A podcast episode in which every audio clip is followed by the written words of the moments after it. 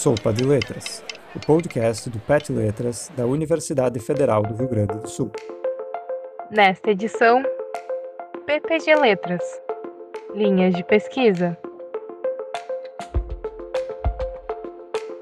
Oi, pessoal, aqui é o professor Gabriel Otero, sou tutor do grupo PET Letras. Hoje, neste episódio do podcast, estou aqui com meu colega, meu amigo, professor Marcos Goldnadel. Ele vai falar um pouquinho sobre a linha de, de pós-graduação em que ele atua, que é a mesma linha que a minha, que é chamada de gramática e significação. Tudo bem, Marcos? Obrigado por topar fazer parte desse primeiro episódio aqui da nossa série sobre a pós-graduação em letras da URGS. Oi, Gabriel, tudo bem? Obrigado pelo convite. Uma satisfação estar aqui divulgando a nossa linha, né? Falando sobre como é que ela funciona, as, as características e Estou à disposição aí para conversar e contando com a tua colaboração também, porque tu é professor da mesma linha, né? Então a gente pode fazer um bate-papo, na verdade, mais uma, uma coisa mais assim, não tão assimétrica, né? A gente pode conversar aqui, bater, fazer um bate-papo. Marcos, fala um pouquinho, por favor, cara, sobre uh, o teu papel na linha, as disciplinas que tu dá e um pouquinho das características do aluno e um pouquinho das características da nossa linha. Qual é que é o enfoque aí dentro do grande escopo letras? A gente está dentro da linguística e dentro desse grande escopo linguístico, onde é que a gente se encontra enquanto linha de pesquisa e, e linha de, de ensino aí no pós-graduação? Bom, eu vou dar a minha visão, né? Uh, a gente tem outros professores na linha, a professora Sabrina Abreu, o professor Sérgio Minuzzi, e tá, não sei se eles responderiam a mesma, certamente não dariam as mesmas respostas. Mas eu vou tentar aqui passar uma visão assim apropriada do que é a linha. É uma é uma linha, a minha participação é como professor de da, das disciplinas de semântica e pragmática. A minha área de pesquisa específica é a área de pragmática que é uma área muito conectada à semântica, também tem uma formação ao longo da minha trajetória acadêmica com, na área de semântica também, embora, como eu tenha dito, a minha, linha a minha área de concentração seja pragmática. E, e além dessas duas disciplinas que eu acabo de mencionar, que, que, são, que estão sob minha responsabilidade, a gente tem as disciplinas de morfologia e de sintaxe. A de morfologia é, costuma ser, as disciplinas de morfologia costumam ser ministradas pela professora Sabrina Abreu e as de sintaxe por ti, né, Gabriel, e pelo professor Sérgio Minuzzi, que são todos, então, professores que têm uma trajetória acadêmica focada nessas áreas específicas que eu mencionei. E o que, que é a linha, então? Bom, essas áreas, elas são áreas do que a gente costuma denominar como uh, linguística formal, tá? Embora, da forma como eu veja, toda linguística é, de certa forma, de certo modo, formal, porque a gente está analisando a língua, e a língua é um conjunto de formas. É claro que as perspectivas vão mudar, né? Dependendo da, até da abordagem teórica. A, a nossa, a nossa linha, eh, essa, essa, essa denominação linguística formal costuma caracterizar assim, linhas de pesquisa, formas de abordagem, que uh, lidam com o que a gente chama de formalismos, né? Por isso o nome. Então, por exemplo, a morfologia, a sintaxe, vai ter, vão ter os seus formalismos. Os alunos bem conhecem, né? Quando fazem lá as disciplinas na graduação de estudos linguísticos, uh, as árvores, que não são nada mais do que formalismos adotados pelas vertentes né, da linguística, mais especificamente da sintaxe. Na semântica, a gente tem. A semântica é uma área muito vinculada à tradição da lógica e da filosofia da linguagem, então ela já se apropria e, e, compartilha com essas áreas um formalismo particular, que é o formalismo da lógica. A pragmática, que está muito conectada à semântica, também faz uso de, de formalismos lógicos, né? E uh, isso tudo que eu estou dizendo poderia até a, a, talvez até assustar os alunos, né? Mas, mas eu acho que não, não deveria ser motivo para isso, né? Uh, esses formalismos são todos ensinados já desde as suas bases, de uma forma bastante didática, né? A gente sabe que existem que as pós-graduações têm, nós temos na nossa linha condições de atender ao mestrado e ao doutorado. O mestrado é o momento em que as pessoas vão uh, tomar contato inicial com esses formalismos, aprender a usá-los, normalmente a usar as, as formas mais simples dos formalismos, que podem ser ganhar alguma sofisticação maior no doutorado, né? E o que a gente faz em termos de, de, de pesquisa, as, as, nossas preocupações, e, e, aí é importante uh, trazer o nome da linha, que é gramática e significação, porque todos as, os níveis de análise contemplados pela nossa linha de pesquisa são níveis que se conectam de alguma forma com o objetivo final da linguagem humana, que é comunicar, que é transmitir conteúdos, significados. Então, se a gente pegar a morfologia, a gente vai ter os significados dos morfemas, a sintaxe também, ela se constitui para que uh, os morfemas das palavras, os lexemas, se organizem em estruturas uh, aceitáveis, né, para o falante, para os falantes nativos, que no, em última instância são estruturas que vão veicular conteúdo. A semântica, então, nem se fala, que é a disciplina do conteúdo, e a pragmática também. Então, é uma, é uma área de pesquisa, uma linha de pesquisa no, na, na nossa pós-graduação que faz essa ponte, essa conexão entre forma e conteúdo, né? Claro que tem aspectos que são mais, mais puramente formais, a sintaxe, tu mesmo podes dar esse testemunho, né? Tem questões que são mais, assim, puramente de, de formais, assim, não tão conectadas ao conteúdo, mas dá para dizer que é uma linha que junta, é, digamos assim, essas duas esferas da investigação. A esfera da formalização, o formalismo, as formas, ou seja, a gente só tem formalização porque tem formas a serem apreciadas, entendidas, explicadas e descritas. E ah, o conteúdo dessas formas, né? Lembrando aí aquela velha de, de, aquelas velhas dicotomias socirianas, né? Forma e substância, né? Então, em linhas gerais, eu não sei se eu esclareci assim suficientemente bem, mas em linhas gerais é isso que faz a linha de pesquisa, tá? Muito bom, Marcos. Bah, muito legal. E os alunos, Marcos, quando eles entram, qual é que é o caminho que eles fazem em geral? Tu percebe assim, tanto os teus orientandos, meus orientandos, o Sérgio, a Sabrina, um aluno então está pensando, vou, vou me matricular para fazer um mestrado, um doutorado nessa linha de pesquisa. Qual é o caminho que eles fazem normalmente? Que formação a gente espera que eles uhum. tenham uh, quando eles se matriculam conosco aí na nossa linha, na linha de gramática e significação?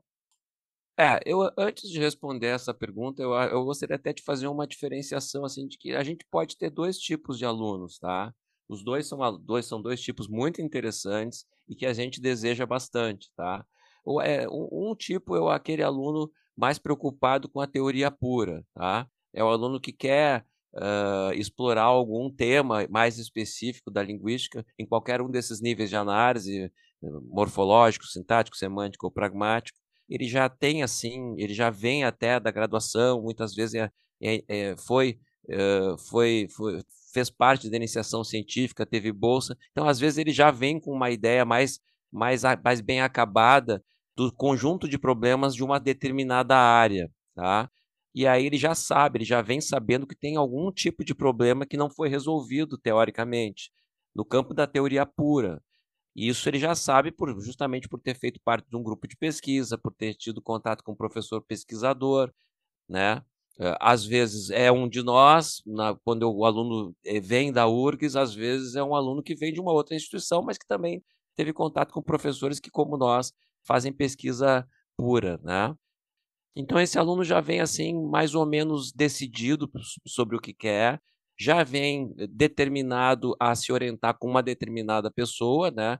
um certo orientador, somos um de nós.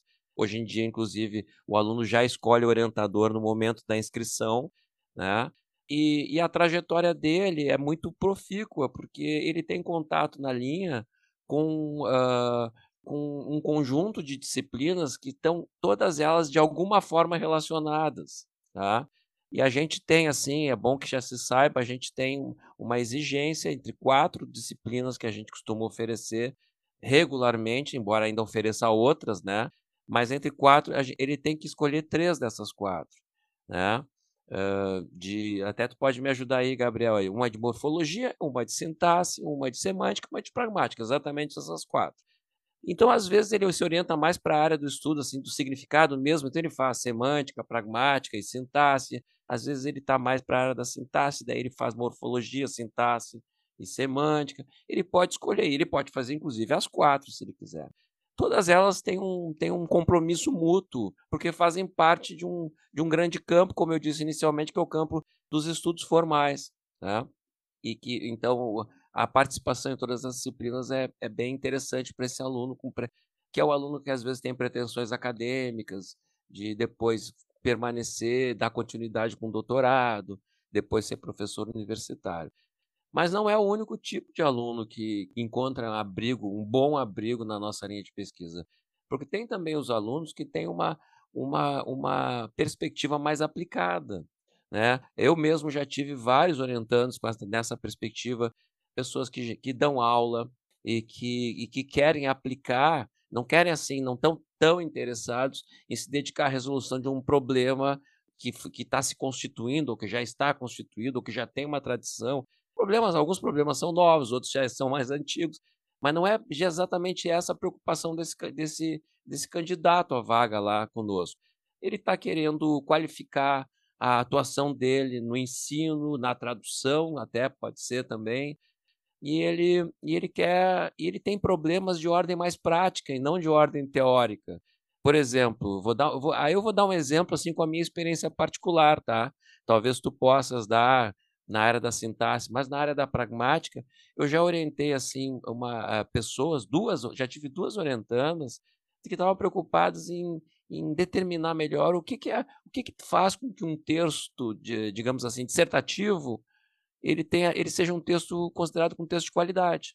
Porque, assim, eh, uma das perguntas mais difíceis para um professor responder na escola, nos cursinhos preparatórios para concursos, é quando o aluno chega com um texto que ganhou uma nota 7, por exemplo, e, e, e não teve nenhum erro de gramática, nada, assim, nenhuma marquinha vermelha, e ele chega para o professor e pergunta: professor, por que, que eu tirei 7? Por que, que não foi 8? Por que, que não foi 3? Por que, que não foi 9?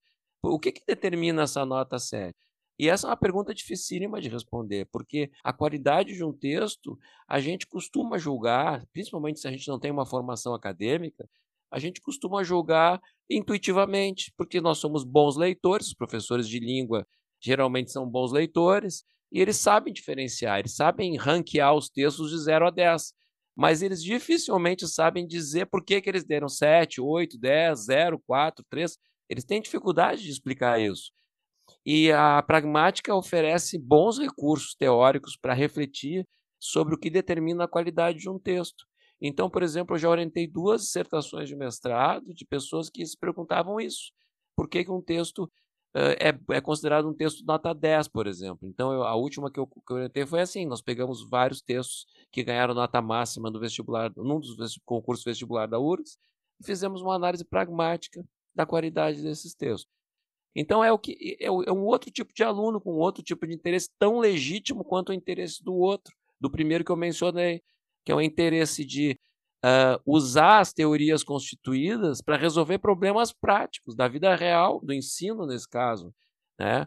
Ou seja, há, já há modelos de, de análise pragmática suficientemente bem constituídos para nos ajudar a dizer o que é um texto bom e o que é um texto médio, o que é um texto ruim, e são alunos que usaram esses modelos, que aprenderam esses modelos, ou seja, aprenderam a teoria. É, o fato de a gente dizer que um aluno tem uma perspectiva prática não significa dizer que ele não vai ter uma formação teórica. Pelo contrário, porque não é um cursinho técnico de análise de textos. É um curso acadêmico de nível universitário de pós-graduação para refletir sobre o que é um texto de qualidade nesse caso. Então, eu diria assim, para não me estender demais, né? Eu sou, eu, eu falo um pouco demais, mas é, para não, não, me estender demais, eu, mas eu não queria deixar de contemplar nessa resposta a possibilidade de que a gente tenha dois tipos de alunos, tá? Um aluno com, com um aluno com uma perspectiva mais teoria pura e um aluno com uma perspectiva mais teoria aplicada. Os dois são muito bem-vindos na nossa linha de pesquisa.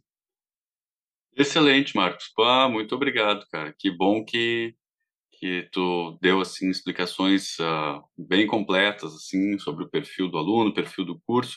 Então te agradeço a participação, Marcos, grande parceiro do PET Letras, e encerramos este episódio de hoje. Deixa o tá Marcos um espaço para ele dar um tchau para a turma aí. Tá bom, Gabriel, muito obrigado pela oportunidade de, de tentar expressar o que é o nosso, a nossa linha de pesquisa. Como eu disse no início, talvez outros colegas dissessem coisas diferentes, e eu até aconselho aqueles que têm algum interesse de, de, de, de, estudar conosco que conversem ou comigo ou com esses colegas, né, porque eles podem também ter mais informações úteis e, e, e relevantes sobre, sobre a linha e dizer que, que a gente está de braços abertos para receber as pessoas que têm esse interesse que nós temos, que é de entender melhor como é que funciona esse, esse, esse recurso tão extraordinário que são as línguas humanas, tá? Então, estão todos convidados a conversar com a gente e, e se sintam todos estimulados a, a, a, ter, a ingressar, a participar das seleções, né, das nossas seleções para mestrado e para doutorado. Muito obrigado.